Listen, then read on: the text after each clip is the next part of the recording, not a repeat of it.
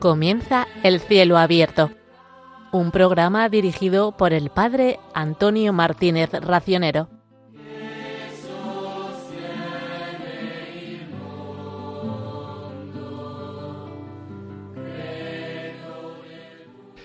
Creo en Dios Padre, creo en Dios Hijo, creo en Dios Espíritu Santo. Nuestra fe expresada en el credo es una fe trinitaria.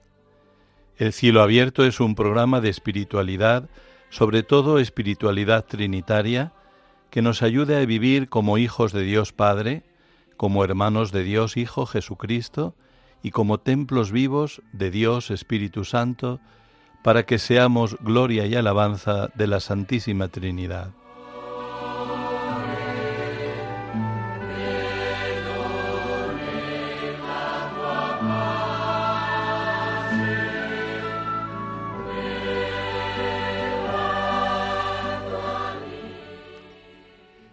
En este programa de hoy vamos a ver el cielo abierto en algunas pinceladas en la vida pública de Jesús.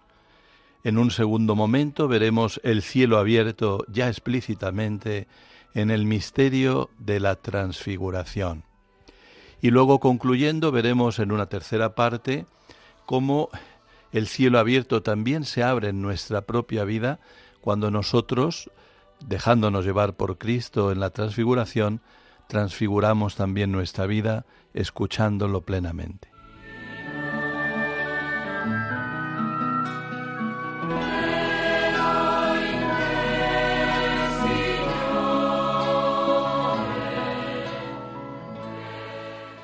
Muy queridos oyentes de Radio María, muy queridos oyentes de este programa El cielo abierto.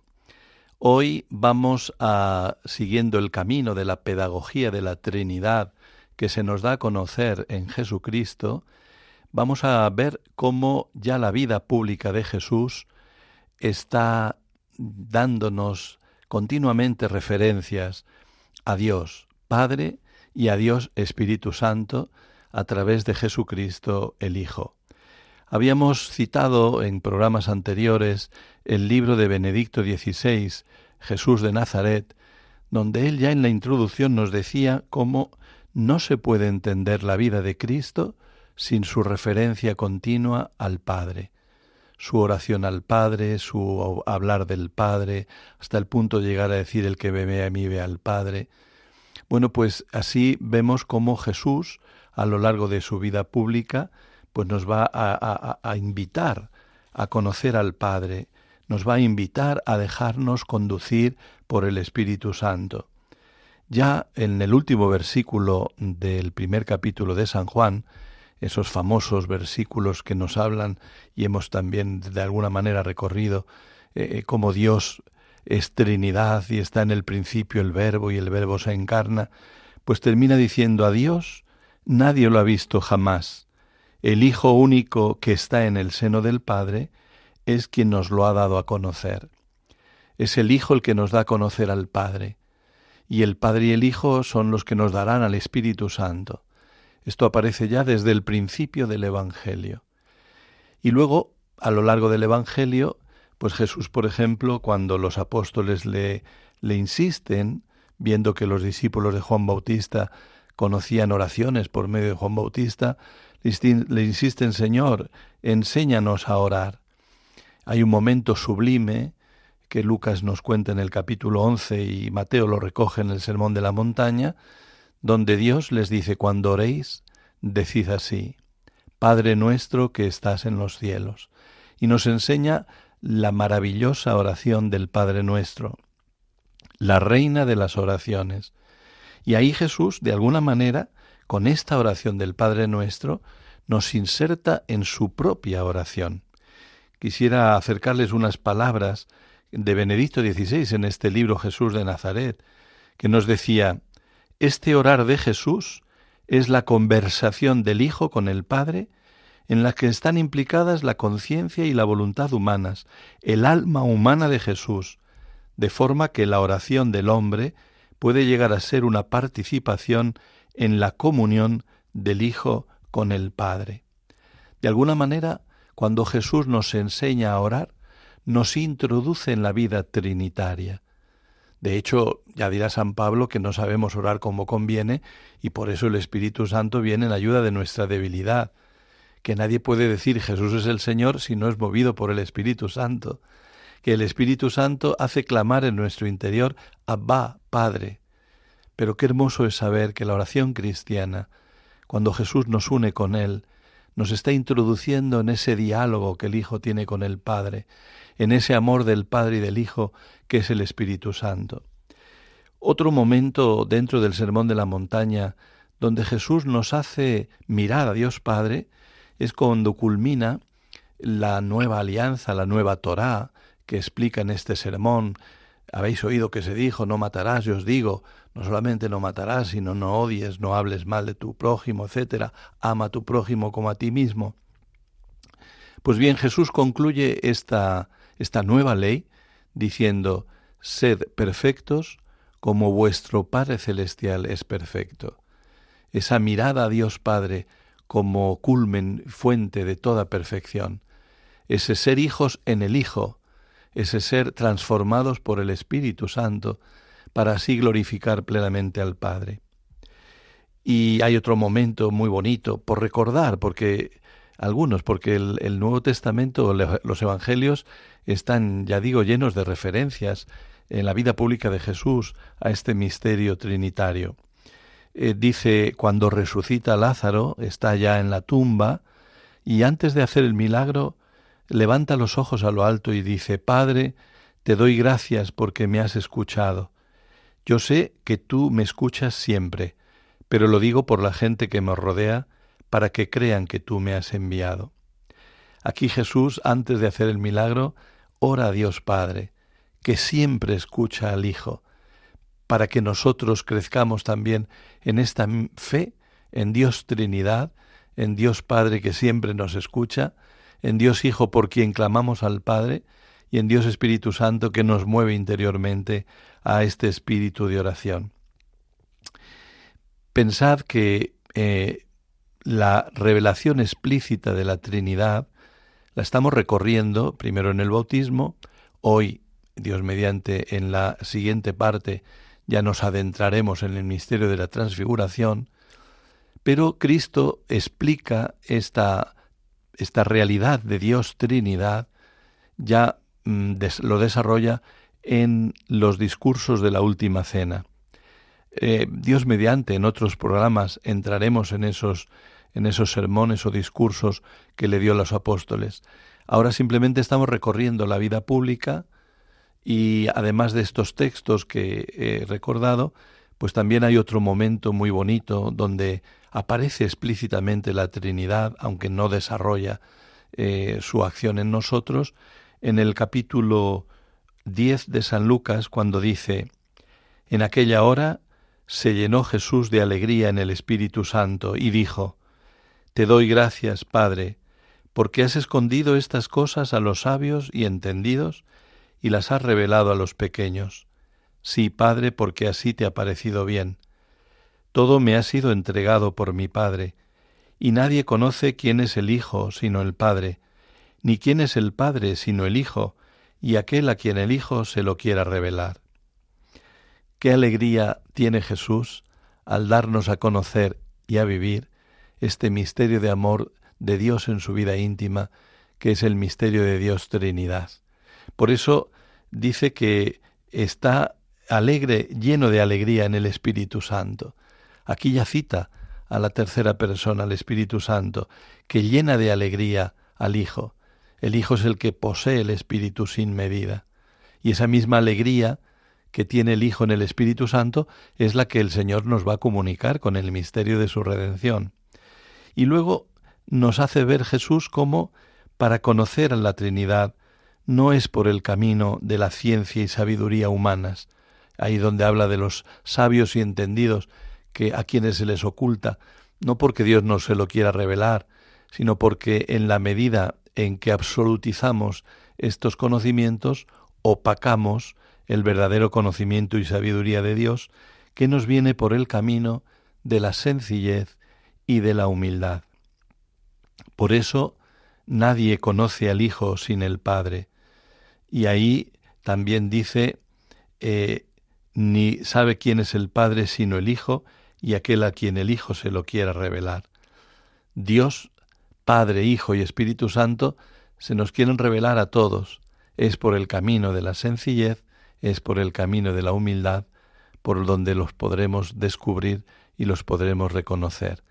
Pero fijaos que dice, nadie conoce al Hijo sino el Padre.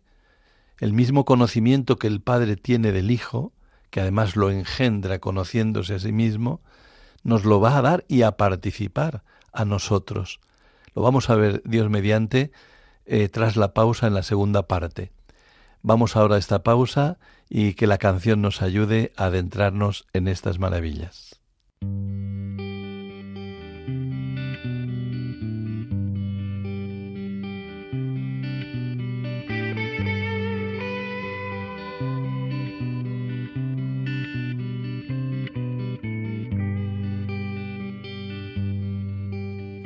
Las puertas de par en par, que va a entrar el Rey de la Gloria. Abrid las puertas de par en par, que va a entrar el Hijo de Dios.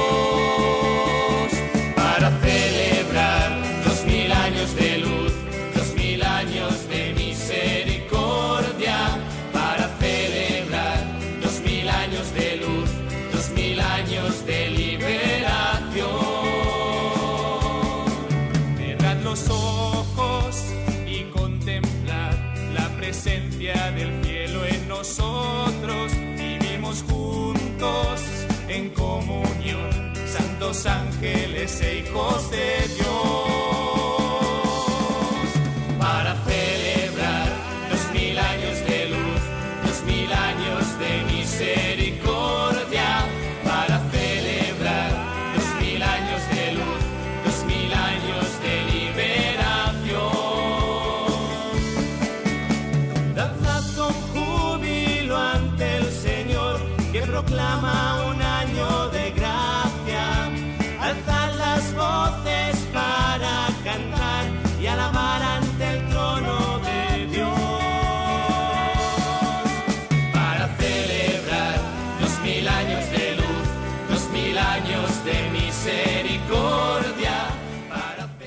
Seguimos aquí en El Cielo Abierto, un programa de espiritualidad trinitaria de Radio María, y habiendo recorrido un poquito sobre este misterio en la vida pública de Jesús, vamos ahora a fijarnos en un misterio explícitamente manifestado en el Evangelio, lo narran los tres sinópticos, que llamamos la transfiguración. Aquí nos vamos a detener eh, porque creo que es un momento maravilloso para ver el cielo abierto, maravilloso para ver cómo una vez más la Trinidad se nos da a conocer y no solo a conocer, sino a vivir y a participar. Este texto está citado, como digo, en los tres sinópticos. Vamos a escuchar cómo nos lo narra el evangelista San Lucas. Unos ocho días después de estas palabras, tomó a Pedro, a Juan y a Santiago, y subió a lo alto del monte para orar y mientras oraba el aspecto de su rostro cambió, y sus vestidos brillaban de resplandor. De repente dos hombres conversaban con él, eran Moisés y Elías, que apareciendo con gloria hablaban de su éxodo, que él iba a consumar en Jerusalén. Pedro y sus compañeros se caían de sueño, pero se espabilaron y vieron su gloria, y a los dos hombres que estaban con él. Mientras éstos se alejaban de él, dijo Pedro a Jesús, Maestro, qué bueno es que estemos aquí. Haremos tres tiendas, una para ti, otra para Moisés y otra para Elías. No sabía lo que decía. Todavía estaba diciendo esto, cuando llegó una nube que los cubrió con su sombra. Se llenaron de temor al entrar en la nube, y una voz desde la nube decía, Ese es mi Hijo, el elegido, escuchadlo. Después de oírse la voz, se encontró Jesús solo. Ellos guardaron silencio y por aquellos días no contaron a nadie nada de lo que habían visto. Hermoso pasaje que, como digo, nos lo narra también San Mateo en el capítulo 17 y San Marcos en el capítulo 9. Antes de entrar en el contenido y desarrollar brevemente este, este momento de la transfiguración, quisiera hacer un, contexto, una contextualización, tomando como eh, cuatro referencias.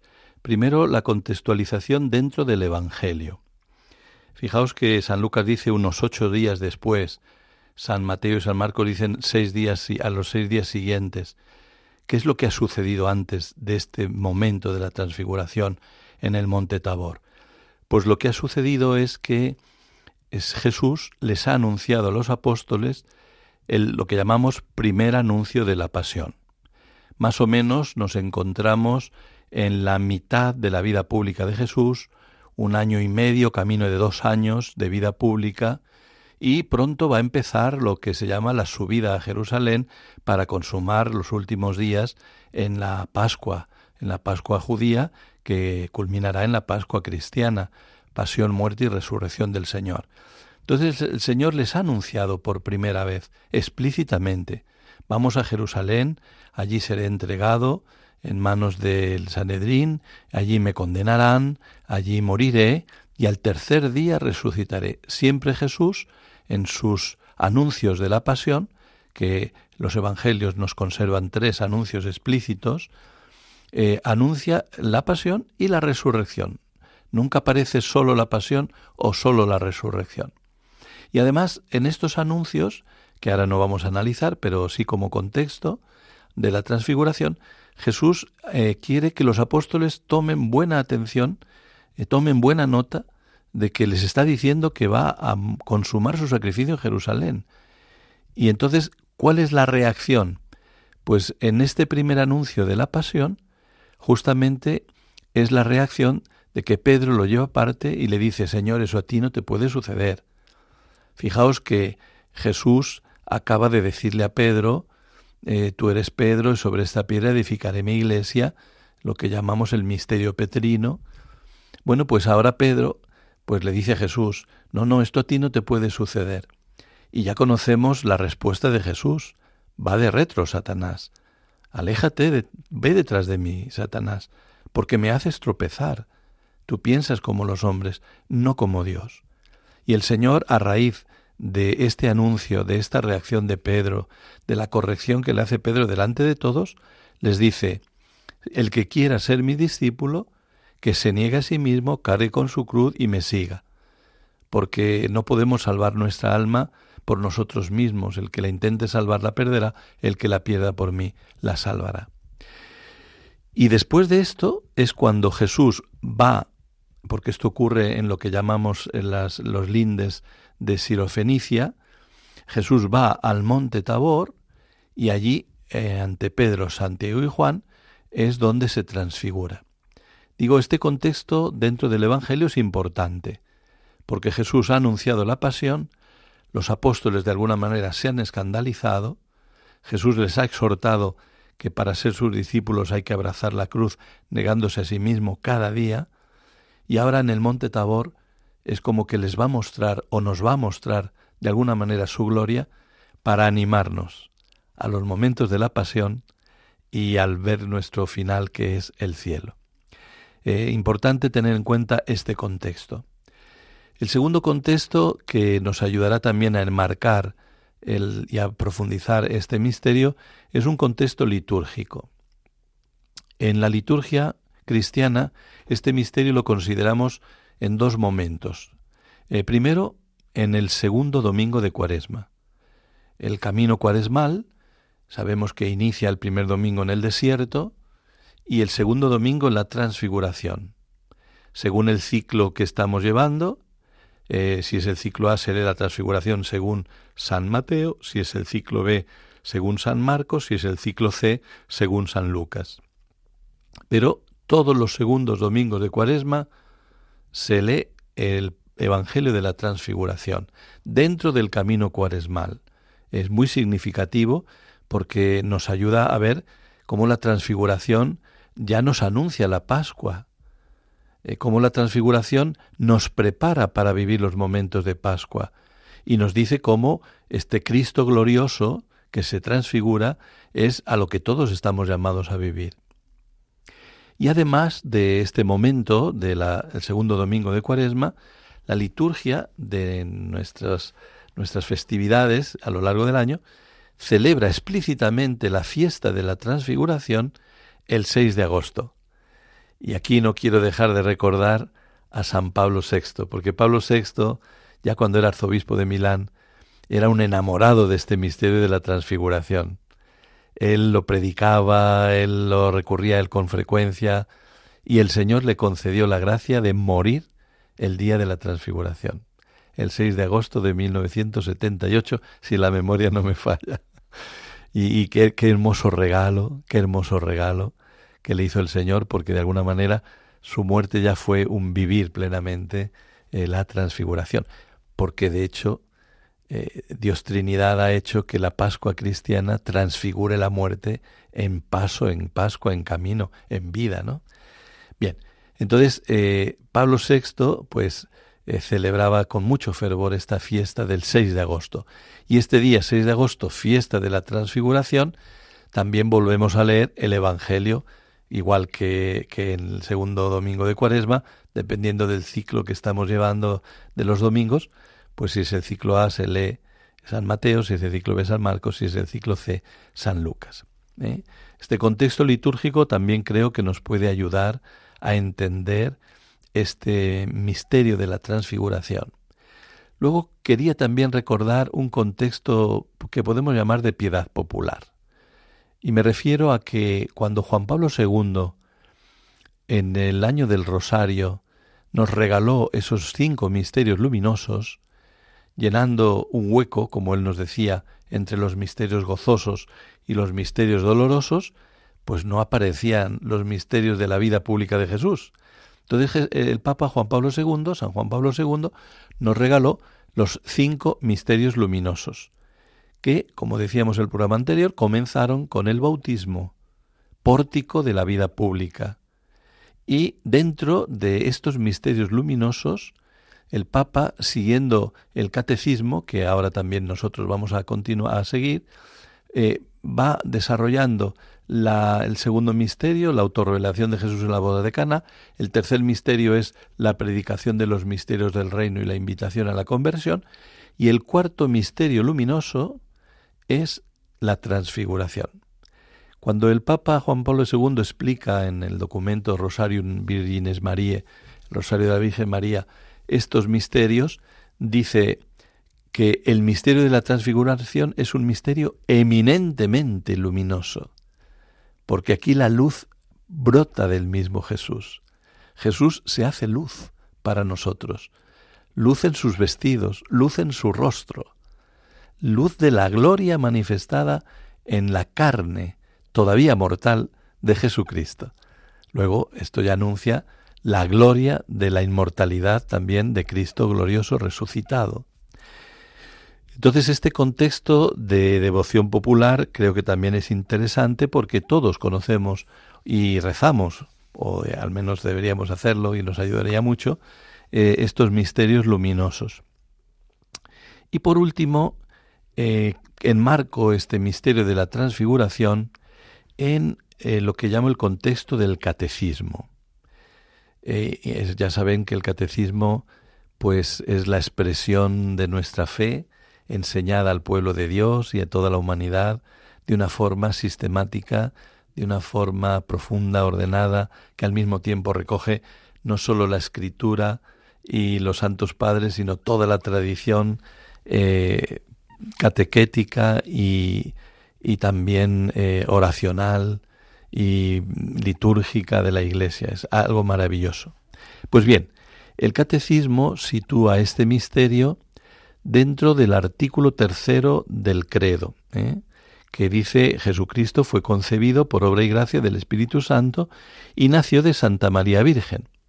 Este artículo tercero ya pasa, a, padeció bajo el poder de Poncio Pilato, entonces, toda la vida pública está dentro de este artículo tercero.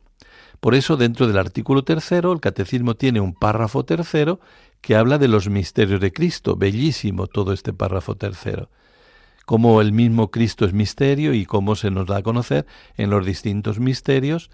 Y dentro de estos misterios de Cristo, eh, pues hay un apartado tercero, aquí justamente todo va de tres en tres para recordarnos la Trinidad. Entonces, en el artículo tercero, párrafo tercero y apartado tercero, dice los misterios de la vida pública de Jesús. Y dentro de estos misterios de la vida pública, ya sin enumerar, va recorriendo los distintos misterios, y entonces eh, estos misterios de la vida pública de alguna manera se expresan en el misterio del reino de los cielos.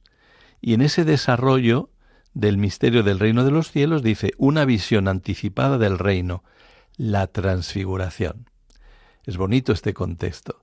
Una visión anticipada del reino, la transfiguración. Es decir, Cristo en la transfiguración anticipa en su luminosidad, en su transfiguración, la gloria a la que todos estamos llamados. Y ahí el catecismo, en los números 554, 555 y 556, dentro de la vida pública de Jesús, dentro de eh, como estamos situando los misterios de Cristo, dentro del artículo tercero del credo, desarrolla este misterio precioso de la transfiguración, que a modo de resumen, pues yo les quiero acercar también en nuestro programa El cielo abierto, en esta maravillosa emisora de Radio María. Y ahí vemos, por comentar algo, que junto a Jesús aparecen Moisés y Elías. Moisés y Elías representan lo que llamamos el Antiguo Testamento.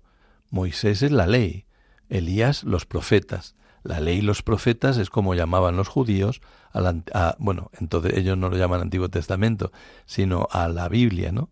La Torá y los profetas.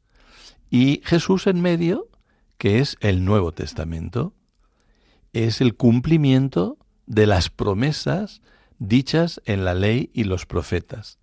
Él lleva a plenitud la ley, él cumple todo lo profetizado eh, por, anteriormente por medio de los profetas en su propia persona. Bellísima esta imagen de Jesús entre Moisés y Elías.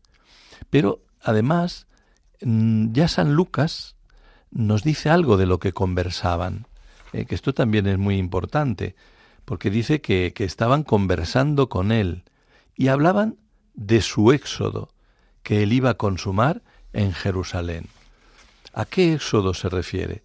Pues nos explica el catecismo que este éxodo se refiere a la Pascua cristiana.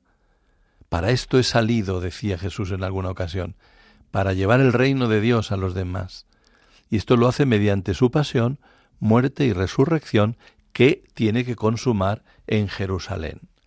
De tal manera que aparece Jesús entre Moisés y Elías, el Nuevo Testamento que da cumplimiento y plenitud al Antiguo, y que se va a realizar en el próximo misterio de su pasión, muerte y resurrección, que es donde eh, podremos participar plenamente de la vida trinitaria.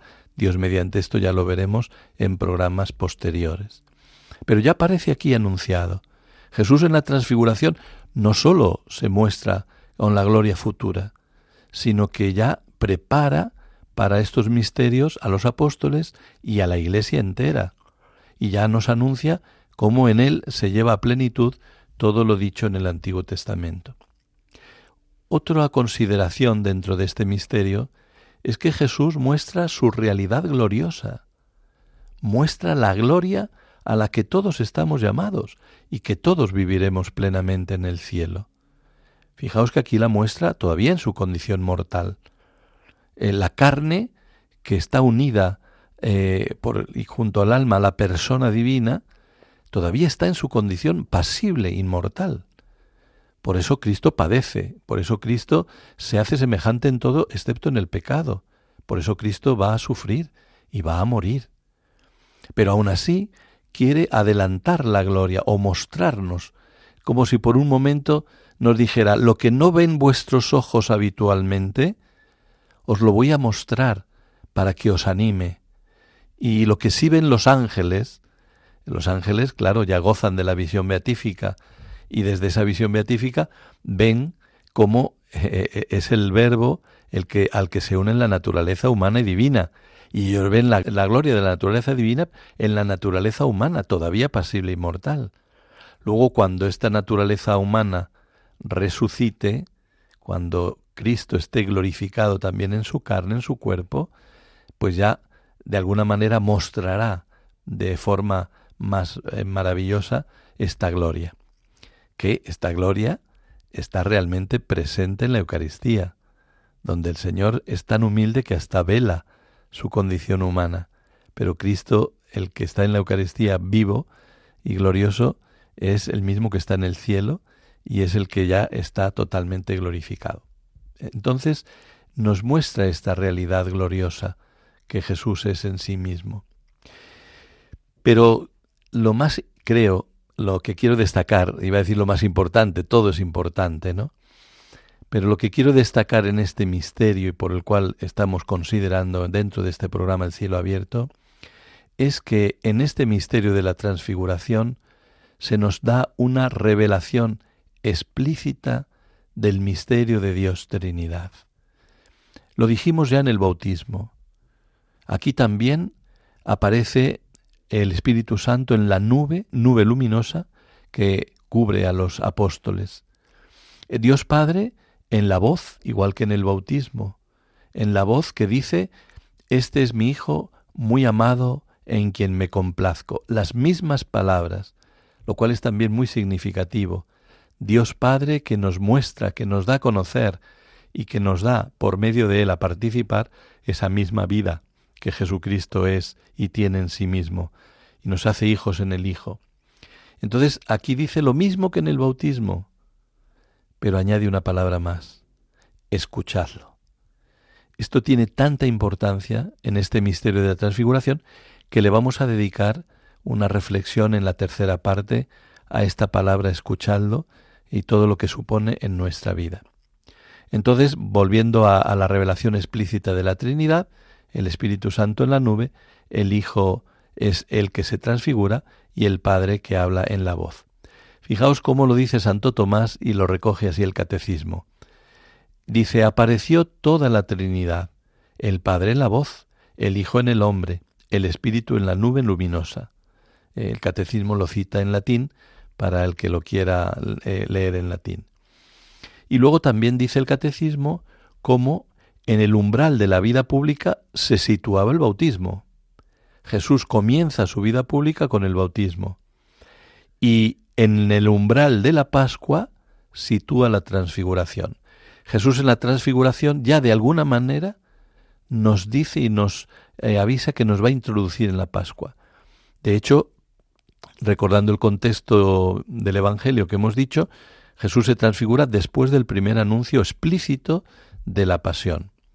Por eso, qué bonito pensar que en la transfiguración la Trinidad se revela para decirnos, se acerca el misterio mediante el cual ya me voy a entregar plenamente a vosotros y vais a poder vivir plenamente el misterio de amor de Dios Trinidad. Y el catecismo explica cómo por el bautismo de Jesús se manifestó el misterio de la primera regeneración, nuestro propio bautismo. Y ahora en la transfiguración, dice el catecismo, citando a Santo Tomás, se muestra el sacramento de la segunda regeneración, nuestra propia resurrección, que será la Pascua, que será la Eucaristía. ¿Eh? Entonces, qué bonito cómo en la vida de Jesús, mediante la revelación de la Trinidad, se van mostrando también los misterios por los cuales nosotros participamos mediante los sacramentos de esa misma vida trinitaria. La transfiguración, también nos enseña el catecismo, nos concede una visión anticipada de la gloriosa venida de Cristo, el cual transfigurará este miserable cuerpo nuestro en un cuerpo glorioso como el suyo. Esta es una frase de San Pablo en Filipenses, pero que ya se anticipa en la transfiguración. Esa gloria de Cristo es a la que todos estamos llamados. Y por eso el catecismo recuerda, incluso también el prefacio del día de la transfiguración, cómo este misterio del monte Tabor nos va a ayudar a vivir el misterio del monte Calvario.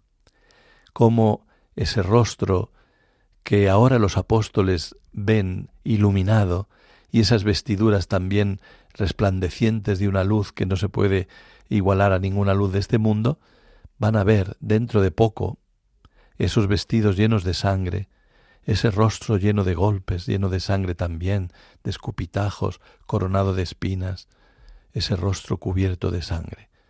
Para animarnos en los momentos de la pasión, para atravesarlos y vivirlos llenos de fe, hace falta que recordemos los momentos del Monte Tabor, los momentos de la transfiguración. Por la cruz llegamos a la luz. Victoria, tú reinarás, o cruz, tú nos salvarás. La cruz como máxima expresión del amor y de la luz del Señor. Sé mi luz, enciende mi noche. Sé mi luz, enciende mi noche.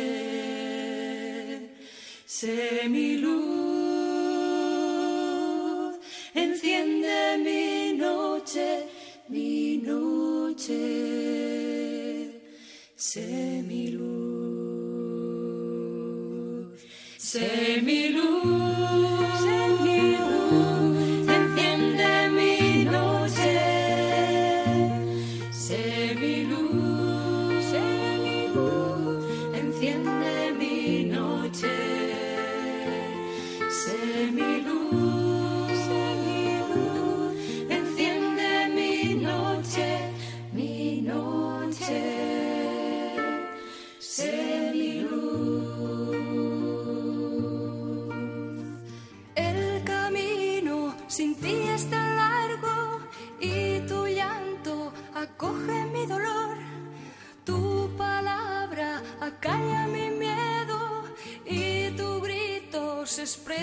expresa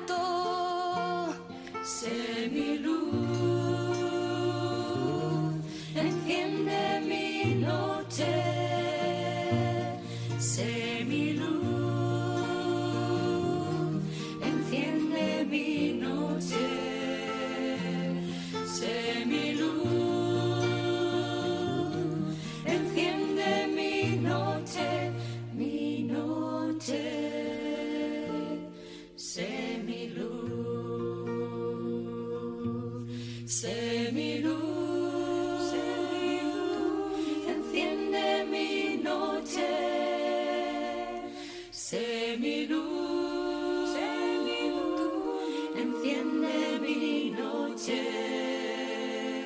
Sé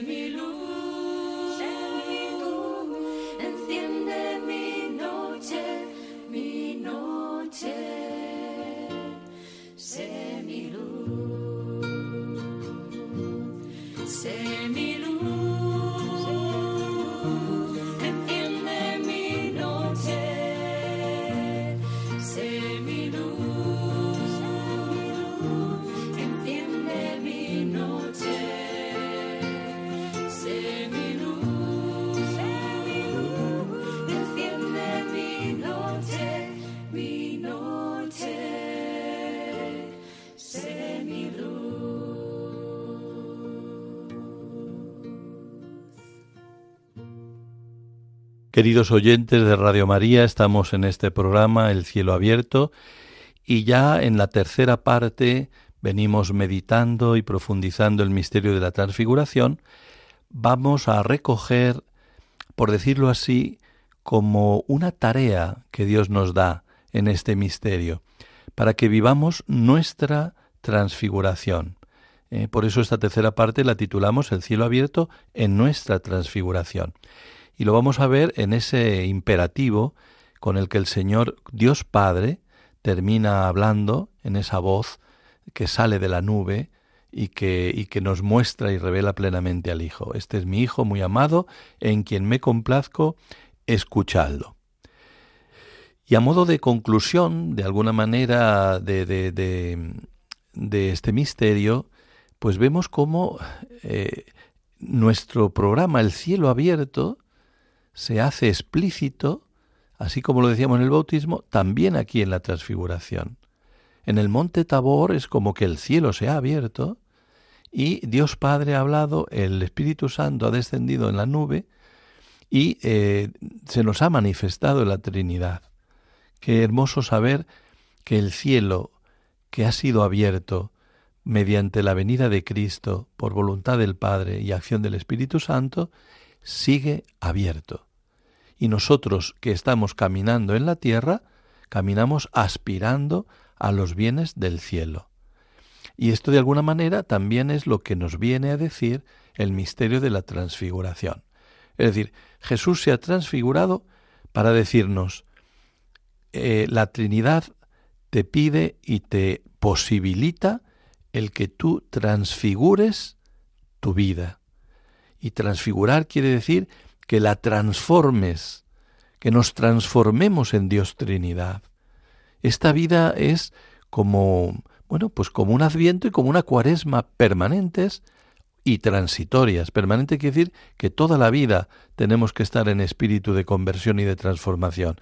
Y transitorio porque esta vida es peregrinar por un tiempo, hasta que desemboquemos en la eternidad, que ya será la vivencia, participación, posesión del cielo, que es Dios Trinidad, y de forma eterna y permanente. Entonces, eh, en la transfiguración es donde se abre el cielo, como digo, y mm, se nos manifiesta la Trinidad, pero en, a, a- diferencia del bautismo, aquí digo, Dios Padre nos da una tarea. Y es la tarea que expresa mediante la palabra escuchadlo. Eh, aquí quiero recordar ese binomio, eh, varios binomios, ¿no? Eh, que es don y tarea, que San Juan Pablo II también puso de manifiesto cuando nos dio aquel precioso libro Don y Misterio con motivo de los 50 años de su ordenación sacerdotal. Eh, don y misterio, don y tarea. Y decía cómo do- todo don de Dios eh, espera una respuesta de nosotros. ¿no? Esa frase de San Agustín, Dios que te creó sin ti, no te salvará sin ti. Aquí el don que nos expresa el Señor en la transfiguración es la Trinidad.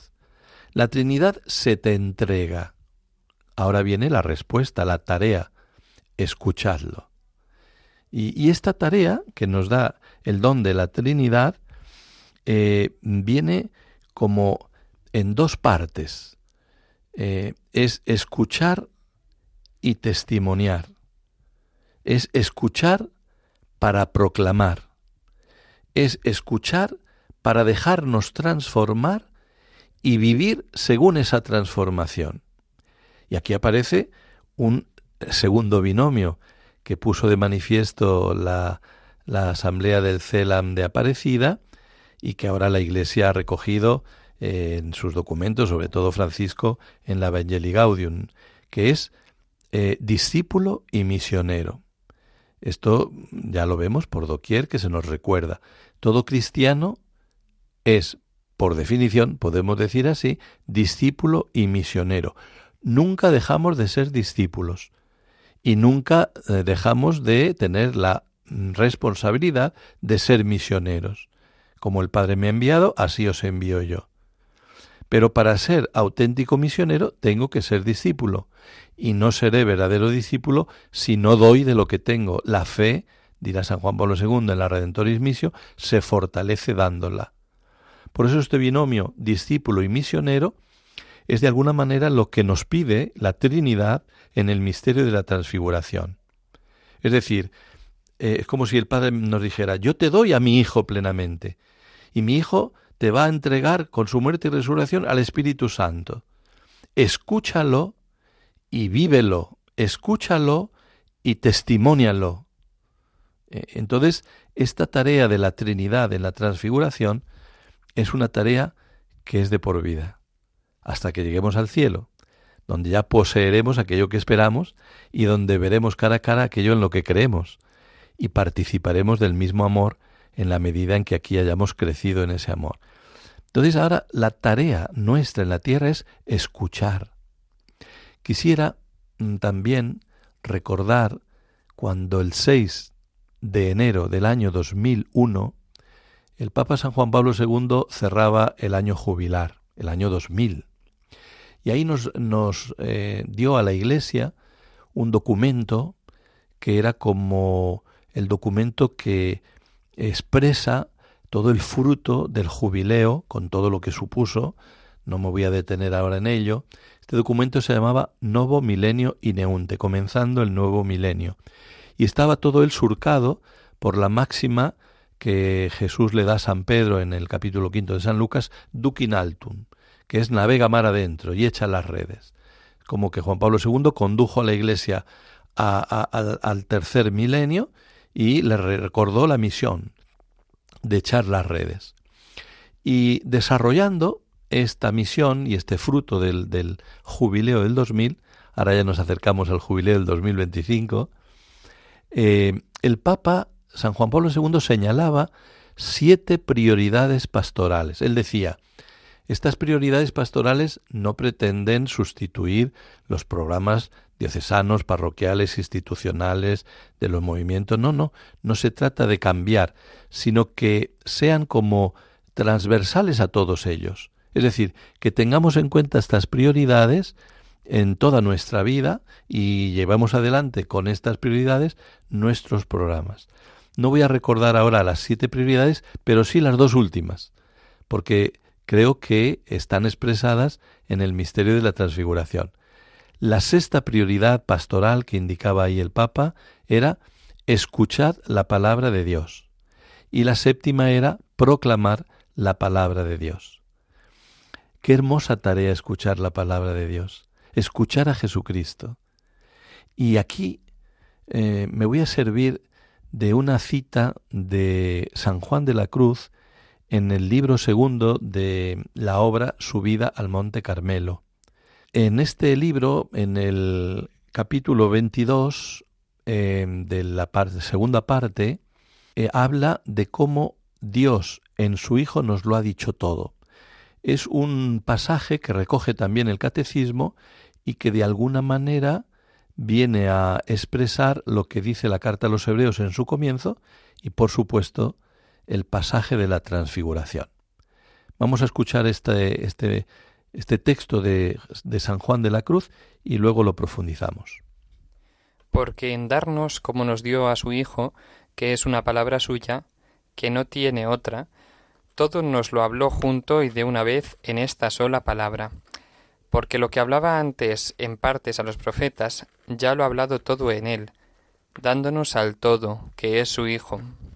Por lo cual, el que ahora quisiese preguntar a Dios o querer alguna visión o revelación, no sólo haría una necedad, sino haría agravio a Dios, no poniendo los ojos totalmente en Cristo, sin querer otra alguna cosa o novedad. Qué bellamente expresa San Juan de la Cruz esta realidad que el Padre nos dice en la transfiguración. Escuchad a mi Hijo, escuchadlo a Él, porque en Él os lo he dicho todo, porque en Él os lo he dicho de una vez, porque en Él os lo he dicho para siempre, porque no tengo nada más que deciros. Por eso, San Juan de la Cruz en realidad eh, cita este pasaje de la transfiguración cuando habla en el libro segundo de cómo la fe es la única manera de unirnos con Dios en nuestro entendimiento. Ya sabéis que, contextualizando un poquito la, la obra de San Juan de la Cruz, eh, San Juan de la Cruz eh, su camino espiritual lo expresa con el término noche, ¿no? Y comentando el poema en una noche oscura, con ansias en amores inflamada, oh dichosa aventura, salí sin ser notada, estando ya mi casa sosegada. Entonces él explica cómo en esta noche, que es la transformación de la parte de nuestra sensibilidad, nuestros sentidos externos e internos, y también de nuestras potencias, entendimiento, memoria y voluntad, hay una labor que él llama noche activa, que nosotros con la gracia tenemos que también, acompañando a la gracia, poner en camino y, y dejar que el Señor nos transforme noche activa del sentido, noche activa del espíritu, eh, del entendimiento, de la memoria y de la voluntad. En esta noche activa del espíritu en el entendimiento es cuando nos dice, no tenemos que ya buscar visiones, locuciones, etcétera, y mucho menos que Dios nos hable, dirá San Juan de la Cruz, como hablaba en el Antiguo Testamento a los profetas.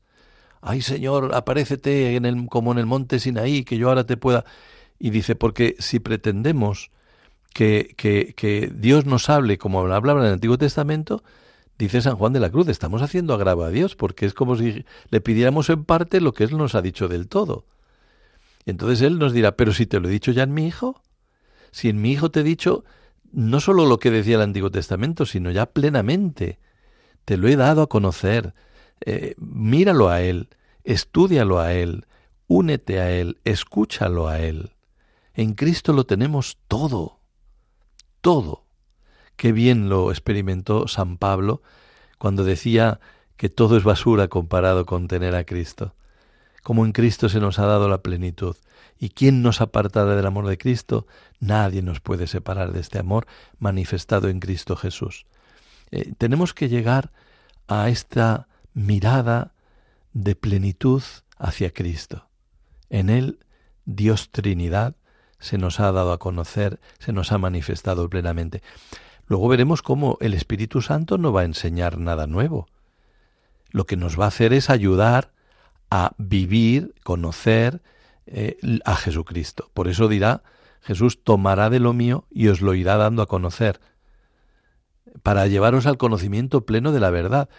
El conocimiento de pleno de la verdad es el conocimiento de Jesucristo. Por eso, esta tarea de Dios Padre de escuchar a su Hijo tiene que entusiasmarnos en toda nuestra vida.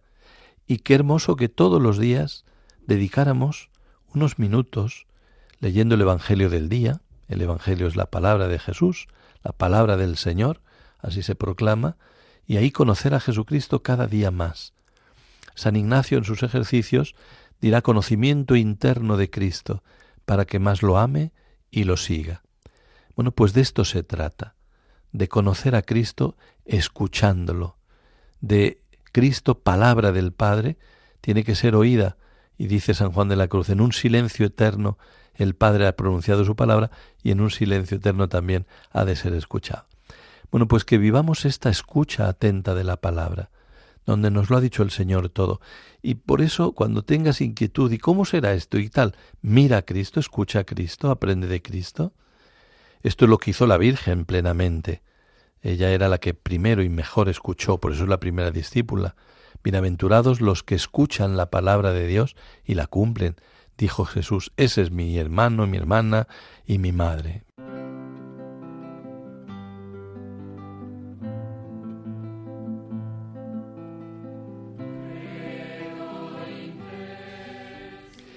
Y ya para terminar este programa, en el que hemos empezado viendo cómo Dios a lo largo de su vida pública nos habla de distintas maneras de la Trinidad y cómo este misterio de Dios Trinidad se ha manifestado en la transfiguración de Jesús y cómo en este misterio de la transfiguración eh, la Trinidad que se nos da al mismo tiempo nos pide la tarea de escuchar al Hijo y en el Hijo conocer plenamente lo que Dios nos ha revelado, pues que concluyamos viendo cómo la Trinidad nos invita a vivir una vida transfigurada. Nos invita a que escuchando al Hijo transfiguremos nuestra propia vida llenándola de amor, porque esta es la transfiguración que el mundo necesita, porque esto es lo que el Señor ha venido a darnos, su amor misericordioso, que es lo que transforma este mundo y lo que nos hará llegar a la vida eterna. Que llenemos de amor nuestra vida, abriendo de par en par nuestro corazón al Señor y viviendo el misterio de Dios Trinidad. Queridos oyentes de la Radio María, queridos oyentes del cielo abierto, eh, nos encontraremos Dios mediante el próximo cuarto viernes y como saben eh, está el correo el cielo abierto arroba radiomaria.es para recibir cualquier sugerencia y comentario que quieran hacer y les agradezco de corazón a todos los que habéis escrito y también que podéis escuchar este programa en la página web de Radio María en el podcast. Allí nos encontramos de nuevo. Santísima Trinidad, os adoro y os amo. Que Dios les bendiga.